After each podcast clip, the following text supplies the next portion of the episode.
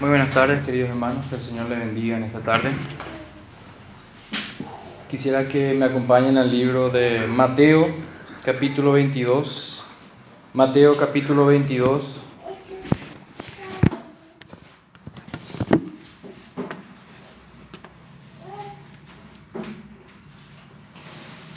Mateo capítulo 22, primer libro del Nuevo Testamento. Dice así, tiene un título llamado Parábola de la fiesta de bodas.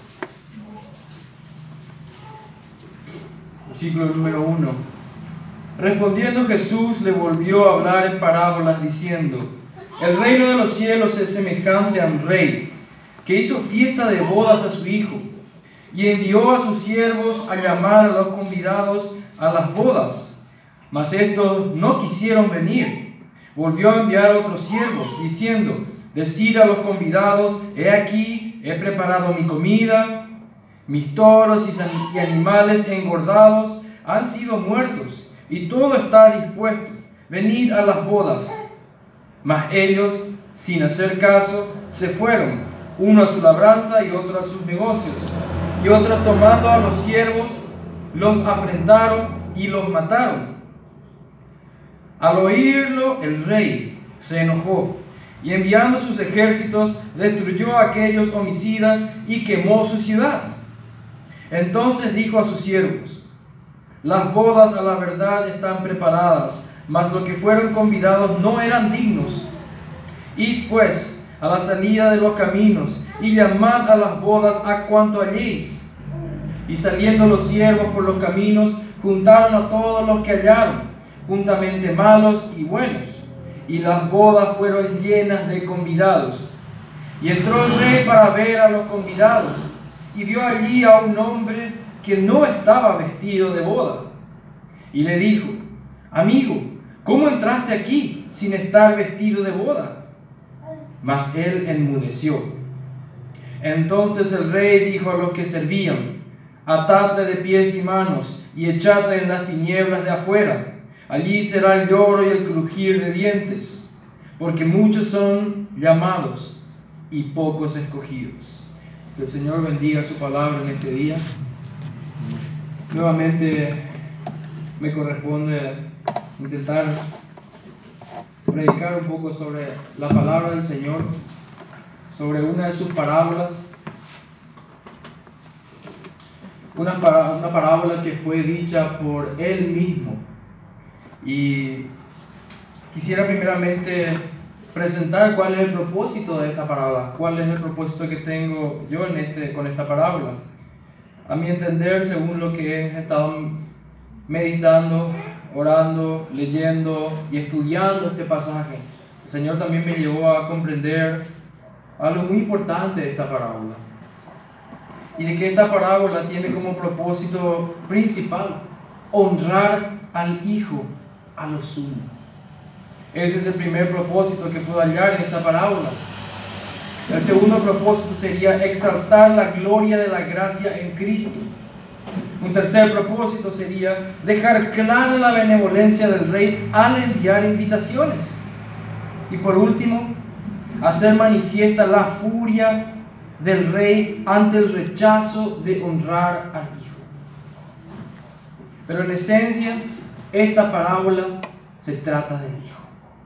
Esta parábola está en un contexto donde el Señor Jesús eh, estaba en el templo siendo cuestionado sobre su autoridad, sobre qué tipo de autoridad tenía, sobre el origen de su autoridad. Estaba siendo cuestionado por los fariseos, los maestros de la ley de su época, los líderes religiosos de aquella zona. Dado que poco antes había confrontado duramente cómo la casa de oración de Dios se había vuelto en una cueva de ladrones. El Señor había entrado en el templo, había saqueado, perdón, había sacudido todo ese templo porque estaba lleno de mercaderes, gente que estaba utilizando la casa de oración de Dios como, como una cueva de ladrón, donde se hace todo tipo de cosas deshonestas. En ese evento él sanó a ciegos y cojos, recibiendo así gloria y alabanza ya en ese, en ese episodio Los fariseos al ver todo esto vinieron a cuestionarle con qué autoridad él venía, qué tipo de autoridad, quién le había investido de tal autoridad. Ese es el contexto en el que vemos esta tercera parábola que llega. La primera parábola sería la parábola de los dos hijos que habíamos hablado de ella hace tres semanas y después la, la parábola de los labradores malvados. Ambas parábolas tenían como intención confrontar a los fariseos de que ellos eran los labradores malvados, de que ellos eran el hijo, el, uno del, el hijo, digo bien, que había dicho sí que iba a obedecer al Padre y después no fue, mejor dicho, fue y no obedeció. En esta tercera parábola el Señor vuelve a remachar este punto. Entonces, esta parábola tiene principalmente un doble propósito. Exaltar a lo sumo la excelencia de Cristo y su gracia y también a su audiencia que le está escuchando, confrontarles y decirles quiénes son ellos y por qué ellos están rechazando al Hijo. Como podemos ver, esta parábola es muy pertinente para este día. Vemos a muchas personas rechazando a Cristo sin saber quién es genuinamente Cristo. Y muchos otros han escuchado intelectualmente de Cristo. Se le ha predicado, se le ha evangelizado, se le ha discipulado y aún así Cristo no ha amanecido en sus corazones. Esta parábola es muy pertinente para nosotros y para todos aquellos que nos escuchan también. Entonces, el propósito de las parábolas, son varios los propósitos de las parábolas que el Señor utilizó. Evidentemente en Mateo 13 tenemos muy claro que las parábolas que el Señor también decía tenían una faceta de juicio porque escondían el significado de aquellos cuyo corazón estaba lleno de soberbia y orgullo y de que no querían aceptar al Señor. Eso es lo que podemos ver en Mateo 13 del día al 15, pero al renglón seguido, en el versículo 17 también el Señor diciéndole a sus discípulos, porque esa era una pregunta de los discípulos al Señor, ¿por qué le hablas por parábolas siempre a ellos? Y él había dicho, no, para que se cumpla la profecía, para que oyendo no entiendan, decía. Era un juicio sobre ellos, porque el tiempo que el Señor ya había estado predicando y ellos le habían dicho de todo por el ministerio del Señor Jesús. Incluso habían, habían dicho de que él hacía sus milagros por el poder de Belcebú, blasfemando así contra el Santo Espíritu de Dios, aquel pecado imperdonable. Pero al renglón seguido, el Señor le responde a sus discípulos, bienaventuranza a los que de corazón regenerado, bienaventurados aquellos que escuchan y reciben esta palabra, aquellos a quienes se les ha concedido entender estas realidades espirituales, porque la palabra es una historia de aquí en la tierra, pero con un mensaje del cielo, con un mensaje espiritual que penetra el corazón, que ya está preparado después de haber escuchado la ley del Señor y haber entendido de que es un pecador que necesita del Señor y que necesita clamar misericordia. Cuando la parábola llega a este tipo de corazón, es un refresco para su alma, es un aliento para su alma. Cada parábola que podemos encontrar en el Nuevo Testamento tiene un tema en común y es el tema de la salvación. Es el tema de la salvación, es el tema recurrente que el Señor utiliza en cada parábola. Él habla de la salvación en diferentes tonos, en diferentes matices. Y en este contexto inmediato, como habíamos dicho, el Señor está hablando a sus objetores, los fariseos que le cuestionan sobre su autoridad. Pero nosotros sabemos que la autoridad del Señor Jesús, como lo declara el libro de Hebreos 1, que en los posteriores tiempos, habiendo hablado por sus profetas, hoy nos habla, habla, digo bien, a través del Hijo. Sabemos con qué autoridad viene el Señor Jesús.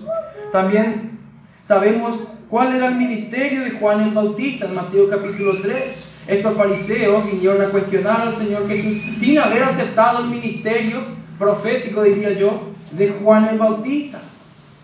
Porque él vino predicando arrepentimiento que vengan a arrepentirse de sus pecados. Y al confrontar a los fariseos le dijo, ¿quién los enseñó a huir de la ira venidera, a hacer frutos dignos de arrepentimiento? Y ellos no querían hacer frutos dignos de arrepentimiento. Y con ese, con ese bagaje ellos venían a querer cuestionar con qué autoridad el Señor hacía lo que hacía, con qué autoridad Él hizo lo que hizo en el templo, con qué autoridad Él sanaba a quien quería sanar.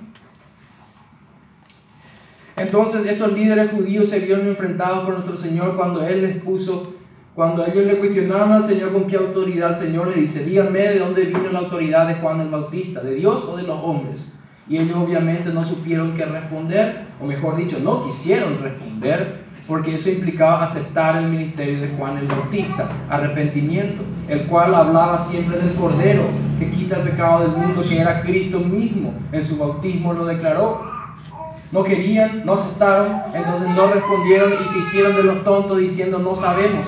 Entonces el Señor también le dijo, entonces yo tampoco les diré con qué autoridad hago esto. Y al renglón seguido es ahí donde viene esta seguidilla de parábolas, la cual esta es la tercera. Esta parábola habla de una boda.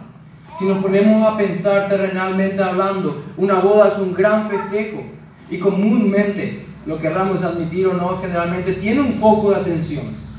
Y muchas veces el foco de atención es la novia es el vestido de la novia, son los preparativos para muchas cosas para la novia. Generalmente el varón no tiene tantos preparativos. Vemos el, el, vestido, como dije bien, vemos la decoración, hay muchas cosas que están ahí en ese momento, en esa boda. Pero en esta boda hay un claro objetivo. Dice, el reino de los cielos, versículo 2, es semejante a un rey que hizo fiesta de bodas a su hijo el actor principal, el protagonista principal de esta historia, de esta comparación de cómo es el reino de los cielos. Es el rey, es el padre que festeja la boda a su hijo, porque lo ama y porque quiere honrarlo a lo sumo. Dice así,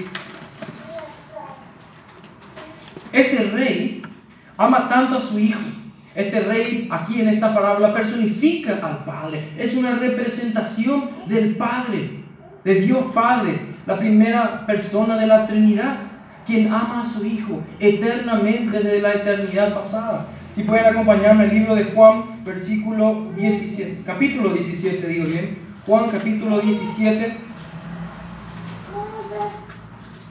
versículo 24. Dice así, Padre, aquellos que me ha dado, quiero que donde yo estoy también ellos estén conmigo, para que vean mi gloria que me has dado, porque me has amado desde antes de la fundación del mundo. El Padre ya amaba al Hijo antes de la fundación del mundo, en la eternidad pasada. Dios Padre Hijo y Espíritu Santo en comunión perfecta, en un amor perfecto. Por eso podemos decir hoy que Dios es amor, no necesita de nadie, se ama a sí mismo. Y en, ese, en, ese, en esa Trinidad eterna, el Padre le plació darle a su Hijo un regalo. Querer que el Hijo reciba gloria. ¿Y cuál era ese regalo? Un pueblo escogido para sí mismo una novia, como podemos ver. La novia que es la iglesia, una iglesia santa, pura y sin mancha, conformada por aquellos que han nacido de nuevo, aquellos que se han arrepentido y han visto su vileza y su bajeza y que hoy conforman esta preciosa novia, la iglesia, en una unión mística que está representada como un matrimonio, para que lo podamos entender. El Padre regala al Hijo un pueblo para que Él lo redima, para que su gracia sea exaltada. La Biblia no se trata de nosotros, se trata de Cristo, se trata del Padre dando gloria a su Hijo, queriendo que su Hijo reciba toda la gloria. Pero muchos leen la Biblia de esta manera, creyendo que se trata de ellos. Pero no es así. Es el Padre que está cumpliendo ya su decreto eterno, su pacto intertrinitario desde la eternidad, eternidad pasada, donde Él decretó, voy a honrar a mi Hijo, a lo sumo, voy a darle un pueblo, o que su gracia sea manifestada. Aquí podemos ver ya que Él ya tenía gloria desde la eternidad pasada. ¿Qué tipo de gloria tenía? Veamos quién es el Cristo. ¿Qué gloria ya tenía antes de venir aquí? Él ya tenía una gloria eterna. Vemos aquí en Juan 17. También en Colosenses 1.16. En Colosenses 1.16 habla también de una gloria que él ya tiene. Él ya tenía, digo bien. Colosenses 1.16. Porque en él, en Cristo, fueron creadas todas las cosas, las que hay en los cielos y las que hay en la tierra, visibles e invisibles, sean tronos, sean dominios, sean principados, sean potestades, todo fue creado por medio de Él y para Él, para Él, para su gloria. El Dios Padre le dio la gloria a Él, una gloria creativa, una gloria en la creación, que Él ya la tenía, ya la tenía por decreto del Padre. Cristo es el creador, para que Él reciba esa gloria. Entonces, Él ya tenía esta gloria, Él ya efectuó esta gloria al momento de la creación. Vemos un Cristo glorioso. Otra perspectiva de su gloria sería su sabiduría. A la página siguiente, Colosenses capítulo 2, versículos del 2 al 3, nos dice, nos habla de otro tipo de, de gloria que Él ya tenía, donde dice, para que sean consolados sus corazones, unidos en amor hasta alcanzar todas las riquezas de pleno entendimiento, a fin de conocer el misterio de Dios el Padre y de Cristo, en quien están escondidos todos los tesoros de la sabiduría y del conocimiento. ¡Wow! El Señor Padre, Padre eterno, da más gloria a su Hijo. No solamente le dio la gloria de la creación, le dio la gloria de ser el Logos es decir, Él es la fuente de sabiduría, Él es la fuente de todo entendimiento. En Él se esconden los tesoros inacabables. ¿Cuánta gloria ya tenía Cristo aquí? Es un Cristo magnífico, precioso. No es un Cristo de medallón de amuleto que colgamos en nuestro cuello, sino es un Cristo majestuoso. El Hijo del Padre, el Padre lo ama de tal manera que le ha dado esta gloria. Otra gloria que le ha dado es su gloria entronizada. En Hebreos 1, digo bien, Hebreos capítulo 1, que lo estamos estudiando por la mañana. Hebreos capítulo 1, versículo 8 al 13, donde dice, más del Hijo dice, tu trono, oh Dios, por el siglo del siglo. Cetro de equidad es el cetro de tu reino. Has amado la justicia aborrecido la maldad, por lo cual te ungió Dios, el Dios tuyo, con óleo de alegría más que a tus compañeros. Y tú, oh Señor, en el principio fundaste la tierra y los cielos, son obra de tus manos. Ellos perecerán, mas tú permaneces. Y todos ellos se envejecerán como una vestidura, y como un vestido los envolverás y serán mudados. Pero tú eres el mismo, y tus años no acabarán. Pues a cuál de los ángeles dijo jamás, siéntate a mi diestra hasta que ponga a tus enemigos por estrado de tus pies. Vemos aquí otra vez una gloria que Padre, Dios Padre le da a Cristo, lo pone en el trono y le dice tu gloria, tu trono, oh Dios, y le habla de un cetro con el cual Él reina, que es su santo evangelio. Con su evangelio Él reina todo, el evangelio es lo que filtra todo. Otra gloria que podemos ver también que el, que el Señor Jesucristo ya gozaba por dádiva del Padre es en Filipenses capítulo 2. Esta mañana lo estábamos leyendo.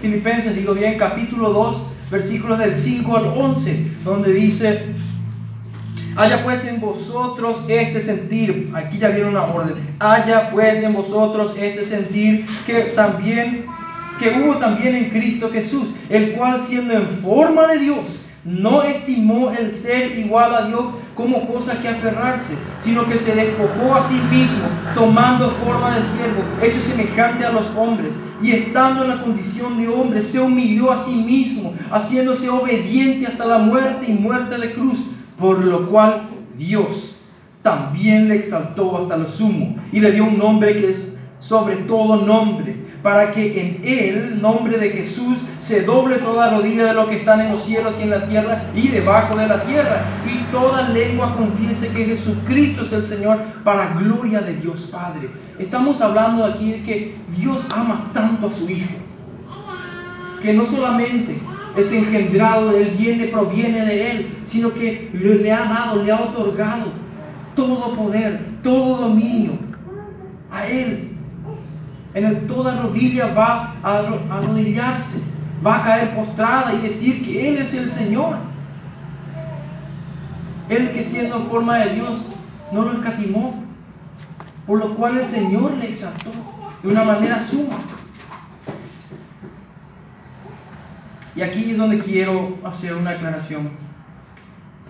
Una gloria que Dios Padre le dio a Cristo. En Isaías 55, si pueden acompañarme.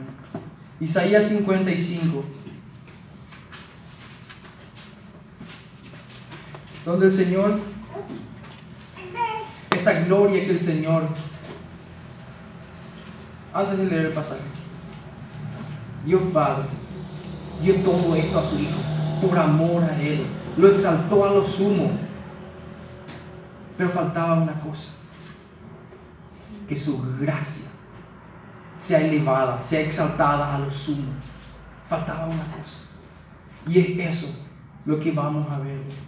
De eso se trata esta parábola, de la gracia del Señor, de cómo Dios Padre ama tanto a su Hijo que le da toda la honra a Él y quiere que la gracia, la gracia de nuestro Señor Jesucristo sea exaltada a lo sumo. Y lo vemos aquí en Isaías 55, donde dice, a todos los sedientos venid a las aguas. Y los que no tienen dinero, venid, comprad y comed. Venid, comprad sin dinero y sin precio vino y leche. ¿Por qué gastáis el dinero en lo que no es pan y vuestro trabajo en lo que no sacia? Oídme atentamente y comed del bien y se deleitará vuestra alma con grosura. Inclinad vuestro oído y venid a mí. Oíd y vivirá vuestra alma y haré con vosotros pacto eterno. La misericordia firmes a David. El Señor está haciendo lo mismo que hizo en esta parábola. Está llamando, está invitando. Tenemos que meditar en esto, que tenemos no solamente un Dios que declara que Él va a hacer justicia, sino que es tan amoroso y tan misericordioso, de que invita, invita gratuitamente, para que toda persona venga.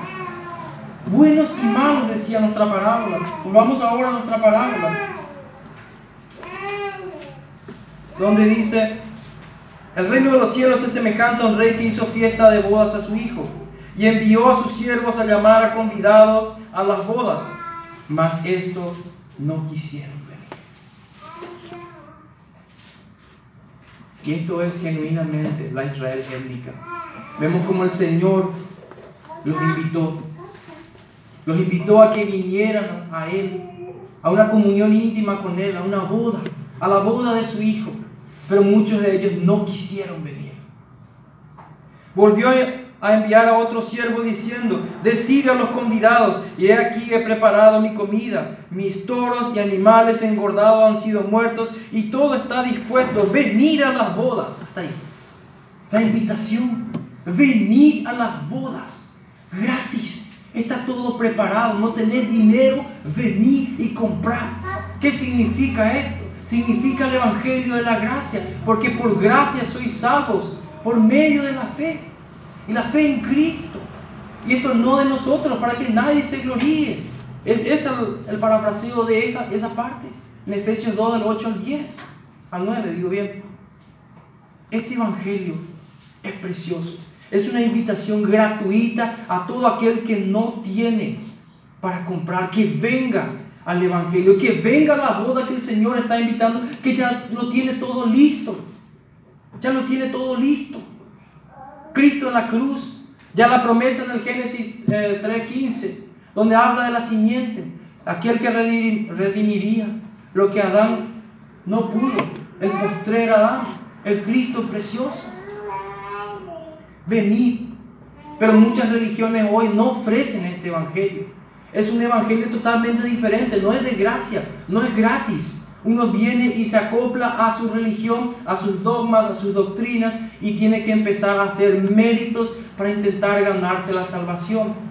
Pero no es esto lo que vemos en la parábola del Señor. La parábola tiene como tema recurrente la salvación. Es una invitación abierta y genuina del rey que quiere honrar a su hijo. No exige, no tiene ninguna discriminación, sino que la invitación va para todos. Así de benevolente, así de misericordioso, para buenos y malos. Este es el Dios al cual servimos. Todo está dispuesto, Cristo en la cruz, consumado es. Todo está listo.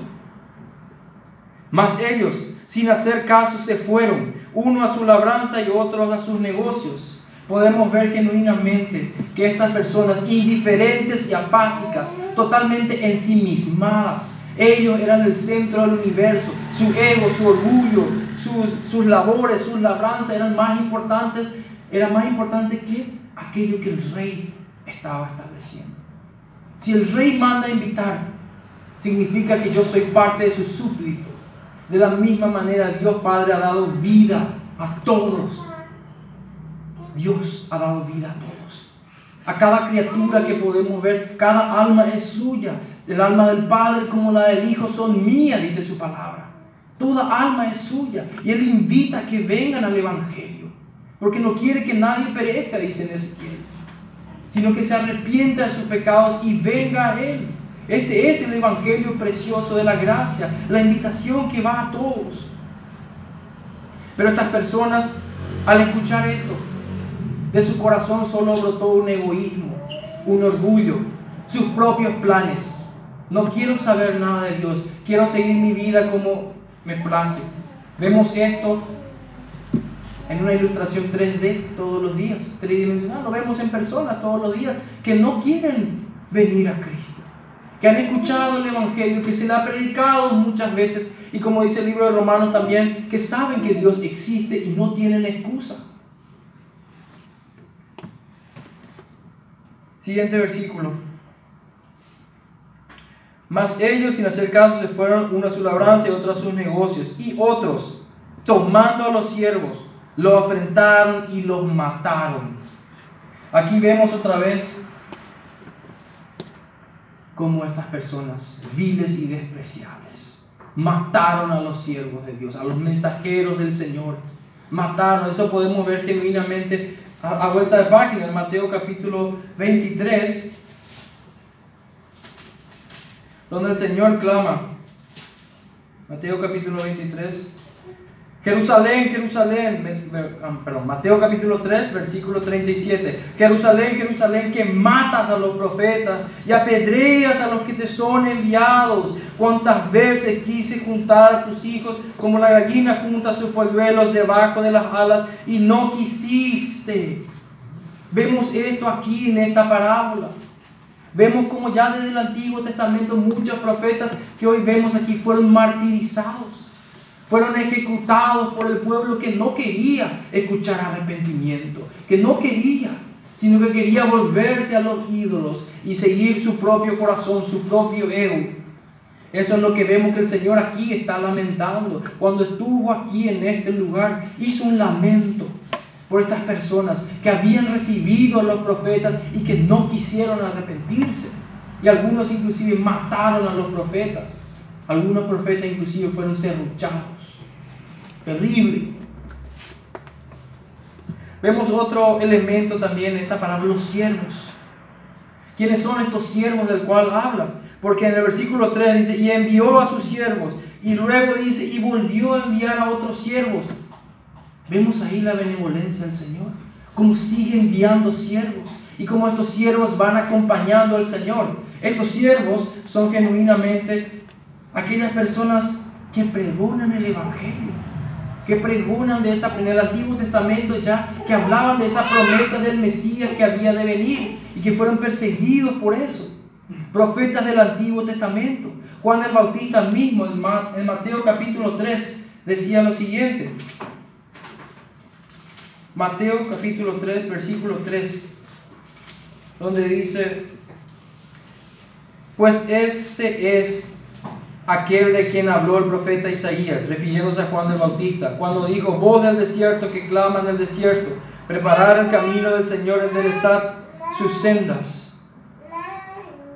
Juan el Bautista también vino ya predicando el Evangelio. Era un siervo del Señor, vino predicando. El mismo Señor Jesús cuando empezó su ministerio dijo arrepentidos y convertidos porque el reino de Dios se ha acercado a ustedes. Sus apóstoles también siguieron esa misma comisión. ¿Y qué pasó? Fueron martirizados. Vemos otra vez en esta parábola cómo se cumple. Aquellos que genuinamente quisieran vivir piadosamente y seguir la gran comisión del Señor, padecieron. Y padecieron a lo sumo, muerte de martirio. Todo creyente que hoy va llevando esa gran comisión, todo aquel que ha visto a Cristo, genuinamente lo ha visto, lleva ese, ese fuego interno de querer llevar el Evangelio a otras personas. Y hay una promesa, el que quiera vivir piadosamente padecerá.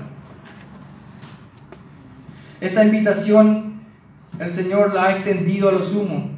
En Hechos capítulo 3, ¿cuál es la invitación? Quiero hablar rápidamente de eso. Hechos capítulo 3, versículo 19. Dice así, así que arrepentidos y convertidos para que sean borrados vuestros pecados, para que vengan de la presencia del Señor tiempos de refrigerio. Y Él envía a Jesucristo que os fue anunciado, que os fue antes anunciado. Esta es la invitación de Jesucristo. Lo que nosotros llamamos Evangelio son las buenas nuevas de Jesucristo de que en Él hay salvación para todo aquel que se arrepiente. Esta es la invitación que el Padre hace, que llama a toda persona que venga a la fiesta de bodas, que Él está haciendo en honor a su Hijo, no en honor a nosotros, sino en honor a Él. Nosotros simplemente somos ya, recibimos ese beneficio, porque el Padre amó al Hijo desde la eternidad pasada con un amor profundo del cual no podemos comprender completamente debido a nuestra mente finita. Él lo amó tanto que quiso que Él reciba todo. La invitación es esta. Mateo capítulo 4, versículo 17 dice así. No penséis que he venido. No, perdón. Mateo capítulo 4, versículo 17. Desde entonces comenzó Jesús a predicar y a decir, he aquí la invitación que el mismo Cristo hizo estando aquí. Arrepentidos porque el reino de los cielos se ha acercado. Este es, esta es, digo bien, la invitación. Esta es la invitación por excelencia. No hay otra invitación. Es de arrepentirnos genuinamente de nuestros pecados vernos reflejados ante la ley y vernos aplazados frente a la ley, en pensamiento, en boca, en acción, vernos aplazados, ver nuestra miseria espiritual y que cualquier obra que yo haya querido hacer no cuenta, no vale, porque ya soy un transgresor de la ley. Esta invitación también está en Santiago capítulo 4, versículo 8. Mis hermanos, nosotros hemos sido llamados para invitar.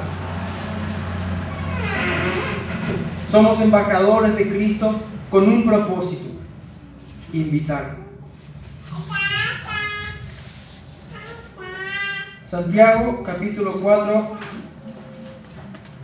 versículo 8, dice así, acercaos a Dios y Él se acercará a vosotros, pecadores, limpiad las manos y vosotros los de doble ánimo, ánimo digo bien, purificad vuestros corazones, afligíos y lamentad y llorad.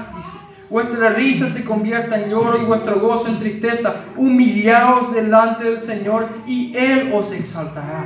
Esta es la invitación para venir a las bodas.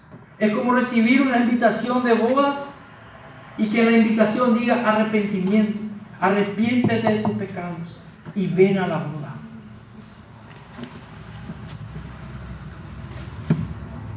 Voy nuevamente a mi parábola de Mateo capítulo 22. ¿Qué pasó? ¿Cuál fue la reacción del Padre? Envió la invitación a personas que estaban bajo su dominio que fueron indiferentes, apáticos y otros mataron a sus siervos, a su mensajero. ¿Cuál fue la reacción del Padre? Versículo 7. Al oírlo el rey, al oír todo esto, se enojó. ¿Qué piensan ustedes que hizo el Señor? Cuando despreciaron a su hijo amado, cuando Él preparó todo y todo estaba listo para que su hijo reciba la más alta gloria que el hombre pueda ver. Se enojó. Y enviando sus ejércitos destruyó a aquellos homicidas y quemó su ciudad. Es así. La ira de Dios viene para con los hijos de desobediencia. Dios ama a su hijo. Y todo aquel que rechaza a su Hijo solamente verá la ira de Dios. Porque el Padre le ha placido darle todo a su Hijo. Exaltar la persona de su Hijo a lo sumo. Entonces dijo a sus siervos, este rey, las bodas a la verdad están preparadas, mas los que fueron convidados no eran dignos. ¿Quién es digno de recibir el Evangelio? Nadie es digno. Pero el Evangelio es tan precioso. Las buenas nuevas de Jesús, de Jesucristo, de arrepentimiento para perdón de pecados, confiando solamente en los méritos de Cristo y en su muerte sustitutiva a nuestro favor, es una noticia tan hermosa, tan poderosa, tan increíble hasta siquiera, de que es digno de ser predicado. Aunque nadie se convierta, aunque nadie se arrepienta, donde sea que prediquemos esto, el Evangelio es precioso por sí mismo y digno de ser alabado, digno de ser presentado. Ese es el Evangelio que tenemos de nuestro Rey, donde dice en hebreo tu trono, oh Dios, y su cetro de justicia, por el cual Él gobierna el universo, ese es el santo Evangelio. No eran dignos. Y ahora dice el rey a sus siervos, id pues a la salida de los caminos y llamad a las bodas a cuanto halléis. El Señor en su misericordia extiende la invitación. Invitó primeramente a Israel, que era insignificante, no era digno, era la más pequeña de las naciones. Y hoy esa, esa nación la ha rechazado, ha rechazado el Cristo en su gran mayoría. Pero hay un remanente. Y pues a la salida de los caminos y llamar a las bodas cuanto halléis.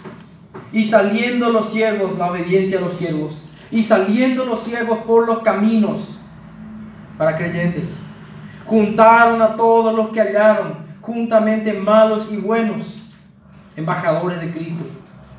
Y las bodas fueron llenas de convidados. Y las bodas fueron llenas. Salieron. Los judíos de la época rechazaron, no todos, pero una gran mayoría sí. Hubo un remanente que sí creyó. En Jerusalén se convirtieron muchos judíos. Y así por toda esa zona. Y ese evangelio llegó a nosotros hoy los gentiles. En diferentes épocas ha llegado por una gracia infinita y misericordia de Dios. El Evangelio ha sido perpetuado, continúa hoy y sigue siendo sustentado por el poder de Cristo mismo. Y las puertas del Hades no prevalecen contra él. Estas bodas estaban llenas. Uno podría decir, sí, ya están llenas. Ahora sí el Hijo va a recibir toda gloria y toda alabanza. Pero falta algo más. Y entró el rey para ver a los convidados. Y vio allí a un hombre que no estaba vestido de boda. Y le dijo, amigo, ¿cómo entraste aquí sin estar vestido de boda? ¿Qué es lo que está pasando aquí? El rey, el padre, en la ceremonia, mejor dicho, en la boda de su hijo, llega una persona que no está vestida como corresponde. ¿Cómo debería estar vestida esta persona entonces? Veamos eso. Joel capítulo 2, versículo 13. Joel capítulo 2, versículo 13.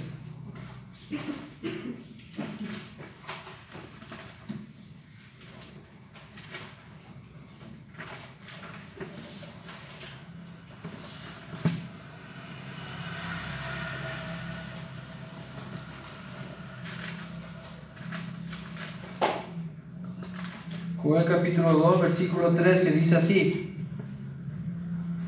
rasgad vuestro corazón y no vuestros vestidos, y convertíos a Jehová vuestro Dios, porque misericordioso es y clemente, tardo para la ira y grande misericordia, y que se duele del castigo.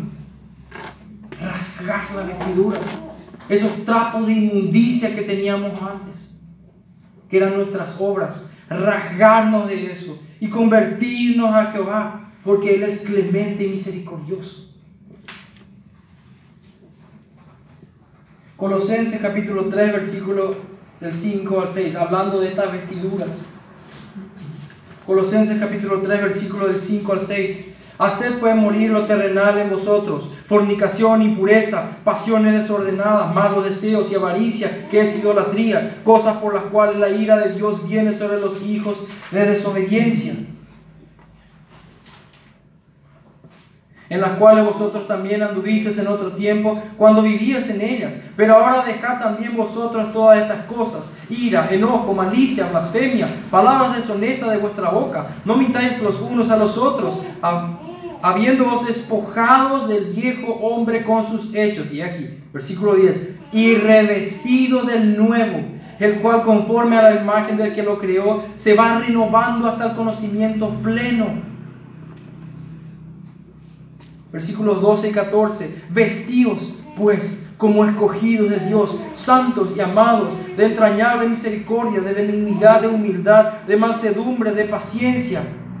Versículo 14. Y sobre todas estas cosas, vestidos de amor, que es el vínculo perfecto.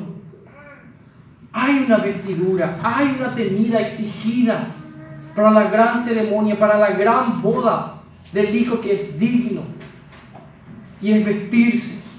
¿Vestirse en qué? Vestirse en el Señor Jesús. Ser justificados en su muerte sustitutiva. Que Él me justifique. Porque cuando Él me justifica, Dios ya no ve a este pecador inmundo, sino que ve a un pequeño Cristo en Él. Cristo que ha tomado a esa persona y la ha hecho suya esa es la justificación. Vestidos del nuevo hombre, vestidos de Cristo. Ser hechos conforme a Cristo y llegar a las bodas del Cordero vestidos de Cristo. No vestidos como esta persona que vino en esta parábola. Porque esta persona claramente dice en el versículo 12, mas él enmudeció. Ante la pregunta del gran rey, él enmudeció. Significa que no tenía excusas. Escuchó la invitación. Y al momento de querer entrar en la boda, no estaba vestido en los méritos de Cristo. No estaba vestido en Cristo, no era su Señor. No había obedecido la voluntad del Padre. Fue seguramente un oidor olvidadizo, el cual no llevó a la obediencia lo que escuchó. Nunca hubo un arrepentimiento genuino en él. Tal vez escuchó toda su vida el Evangelio,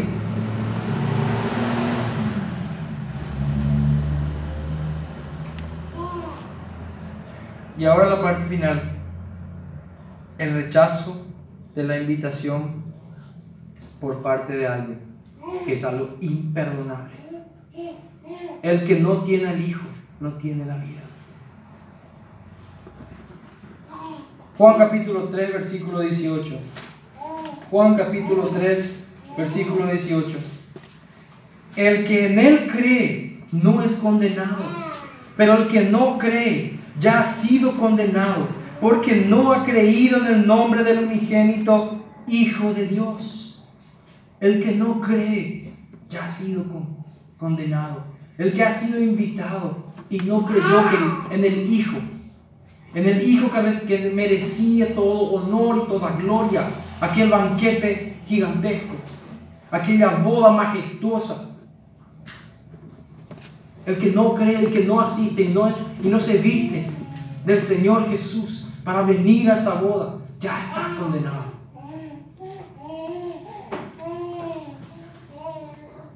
Hebreos capítulo 10. Hebreos capítulo 10. Personas que han rechazado esta invitación.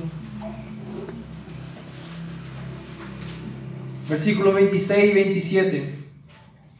Porque si pecáramos voluntariamente después de haber recibido el conocimiento de la verdad, al igual que esta persona que fue invitado, fue a la boda, pero no fue vestido de Cristo, pecando voluntariamente. Ya no queda más sacrificios por los, pecados, por los pecados, sino una horrenda expectación de juicio y de hervor de fuego que ha de devorar a los adversarios. Esto es. El Padre ama tanto a su Hijo y ha hecho todo, ha orquestado todo para que su Hijo reciba toda la gloria, no solamente en la creación, en la sabiduría que le ha dado, en todo el poder que le ha dado, sino también en su gracia, en la gracia que ha de manifestarse en aquel día donde sus escogidos han de participar con Él en esa boda preciosa. Y también el Hijo recibirá gloria por la justa condenación de aquellos que amaron más las tinieblas, porque sus obras eran malas. Aquellos que amaron más la idolatría, la soberbia, la fornicación, la mentira, todo aquello abominable, todo aquello que es transgresión de la ley del Señor, es justa su condenación. Y él dijo, aún así va a recibir gloria por la condenación de ellos. ¿Por qué? Porque su justicia es santa. Porque Él es santo. Y no va a tomar al impío, al impenitente, al incrédulo, al burlador, al indiferente, al apático. No lo va a tomar por inocente.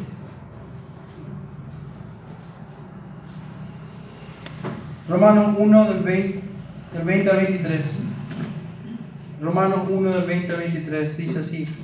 Porque las cosas invisibles de Él, su eterno poder y deidad, se hacen claramente visibles de la creación del mundo, siendo entendidas por medio de las cosas hechas, de modo que no tienen excusa. Este hombre que enmudeció en la parábola no tenía excusa. La invitación le llegó. Tiene noción. No tienen excusa. Pues habiendo conocido a Dios, sabía que había una boda, sabía que, era, que había un rey, sabía que el rey ama a su hijo, sabía que ese rey era implacable, que su ira no iba a ser detenida por nada. Aquel que deshonra a su hijo, a quien ama con todo su ser. Ni le dieron gracias, sino que se envanecieron en sus razonamientos y su necio corazón fue entenebrecido. Este es, lo, este es el final de aquellos que rechazan esta invitación. Mis queridos hermanos, esta invitación es preciosa. No merecíamos recibir esta invitación. No la merecíamos ni siquiera escuchar el nombre precioso de Cristo. No merecíamos nada de eso. Y aún así el Señor le plació escuchar de Cristo, escuchar del amor que el Padre le tiene a él desde la eternidad pasada y que quiere que su nombre sea glorificado por sobre todo nombre. Finalmente, una pequeña aplicación.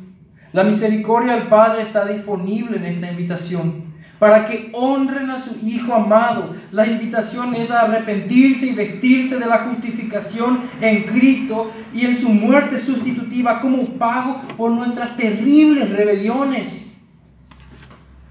Debemos ir a la boda vestidos del Cordero de Dios. Dios ha sido bueno con nosotros con esta invitación. No la merecíamos, pero el Hijo en quien el Padre tiene complacencia es digno de toda honra y alabanza y a los que ya hemos venido en pos de esta invitación, recuerda que usted es el siervo fiel que lleva la invitación de la boda real de Cristo con su santa iglesia. No es cualquier cosa la que está llevando. Es la invitación de un Dios amoroso y misericordioso que aún no ha fulminado a sus enemigos. Súbditos, criaturas suyas que usan la vida que el Señor le da para rebelarse contra Él y hacer todo tipo de impiedad y invitar a otros a la impiedad. Y el Señor, ese Dios amoroso y misericordioso al cual servimos, sigue dando gracia suficiente. Nosotros no somos dignos de este menester, pero Dios le hace partícipe por amor a Cristo primeramente. Muchas veces, en muchas iglesias escuchamos esto al revés, de que nosotros somos el centro de todo el universo. Es eso lo que pregona este nuevo evangelicalismo. de que somos los mimados de Dios, cuando en verdad Dios ama a su Hijo y por los méritos de su Hijo, por creer en Él, todo aquel que en Él cree, Dios le dio potestad de ser hecho hijo de Dios, Juan 1.12, por Cristo. Dios ama a Cristo. Y por medio de Cristo, como estudiábamos ayer, nos conoce, nos ama en los méritos de Cristo. Cuando hoy yo digo que soy cristiano, estoy diciendo que soy un regalo del Padre al Hijo. Soy un regalo del Padre al Hijo. a Cristo primeramente. Y dado que usted es parte de la iglesia santa, sin mancha y sin arrugas del Señor Jesús, Dios le ha conocido en amor para que manifieste toda la honra y gloria de la gracia del Hijo. El Señor en amor nos conoció antes de la fundación del mundo, en Cristo Jesús, jamás separado de Cristo, en Cristo Jesús primeramente. Y finalmente aquellos quienes viven impenitentemente. Recuerden que aquellos que rechazan este mensaje, que muy a pesar de nosotros, lo rechazan, porque quisiéramos que todos lo acepten. Porque nos, se nos ha revelado de que este Evangelio es precioso, de que Cristo es precioso por sobre todo y de que es Dios eterno para aquellos que son oidores olvidadizos. Ya hay un lugar donde, al final de nuestra parábola, para terminar ahí. Entonces el rey le dijo a aquel que había enmudecido, versículo 13, a los que servían, atadle de pies y manos y echadle en las tinieblas de afuera. Allí será el lloro y el crujir de dientes. Terrible escena, terrible cuadro. En este lugar donde no hay luz, donde el lloro no cesa, donde el crujir de dientes no cesa, donde la llama no se extingue, donde el gusano no muere. Es un terrible lugar. Por haber pecado contra un Dios eterno, la condenación es eterna.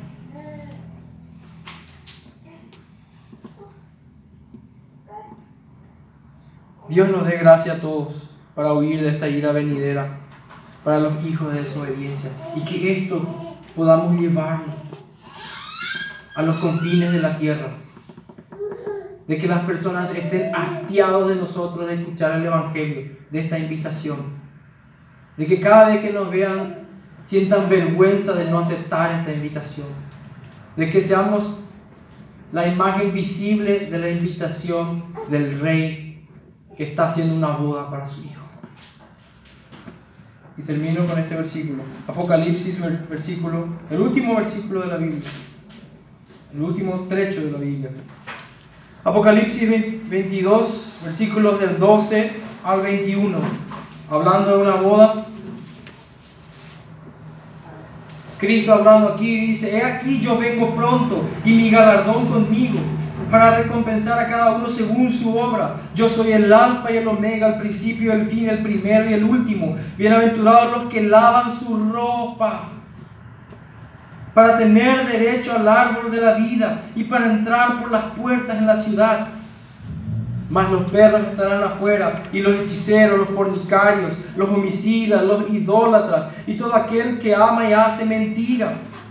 Yo Jesús He enviado mi ángel para daros testimonio de estas cosas en las iglesias. Yo soy, la, yo soy la raíz y el linaje de David, la estrella resplandeciente de la mañana, y el espíritu y la esposa. Dicen, ven. Y el que oye diga, ven. Y el que tiene sed, venga. Y el que quiera, tome del agua de la vida gratuitamente. Yo testifico a todo aquel que oye las palabras de la profecía de este libro, que si alguno añadiera estas cosas, Dios traerá sobre él las plagas que están escritas en este libro. Y si alguno quitara de las palabras del libro de esta profecía, Dios quitará su parte del libro de la vida y de la santa ciudad y de las cosas que están escritas en este libro.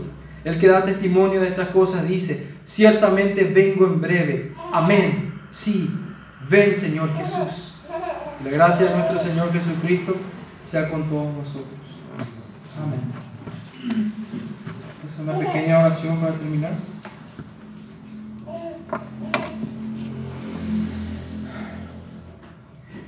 Padre, te doy gracias por este tu día, Señor, que es tu día santo, Dios mío. Por cuanto te ha placido, Señor, traernos aquí, Señor, a tu, tu casa, Señor. Aquí a tu iglesia, Señor. A escuchar de tu palabra, Señor. A ser edificados en tu palabra. A escuchar de la excelencia, la magnificencia de este Cristo precioso, al cual tú quieres honrar hasta lo sumo, Señor. De estas bodas del Cordero, Señor que tú has de celebrar en honor a tu Hijo, Señor, nuestro Señor, nuestro Creador, nuestro Salvador, en quien están escondidos todos los tesoros, Señor, de la sabiduría, inteligencia, todo amor y toda buena dádiva solamente es en Cristo Jesús. Te pido que en este día, Señor, este mensaje de tu palabra, Señor, pueda germinar en los corazones de mis hermanos, Señor. Y en todo aquel que escucha tu palabra, Señor, que pueda venir a un arrepentimiento genuino, Señor, un arrepentimiento dando la vuelta, Señor, y tomando un nuevo camino, vistiéndose del Cordero precioso, justificado en Cristo Jesús, teniendo paz para contigo, Dios eterno, lavando sus ropas, Señor, para poder ingresar a esta boda celestial de la cual no podemos genuinamente tener una foto completa, ni siquiera nuestra mayor imaginación, Señor. Una boda tan majestuosa, tan preciosa, Señor, donde todos estaremos alabando por la eternidad, Señor. Que podamos decir como tu palabra dice, Señor. Ven, Señor Jesús. Ven. En el nombre de Jesús te dejamos todo esto. Amén. El Señor les bendiga. Gracias por la oportunidad.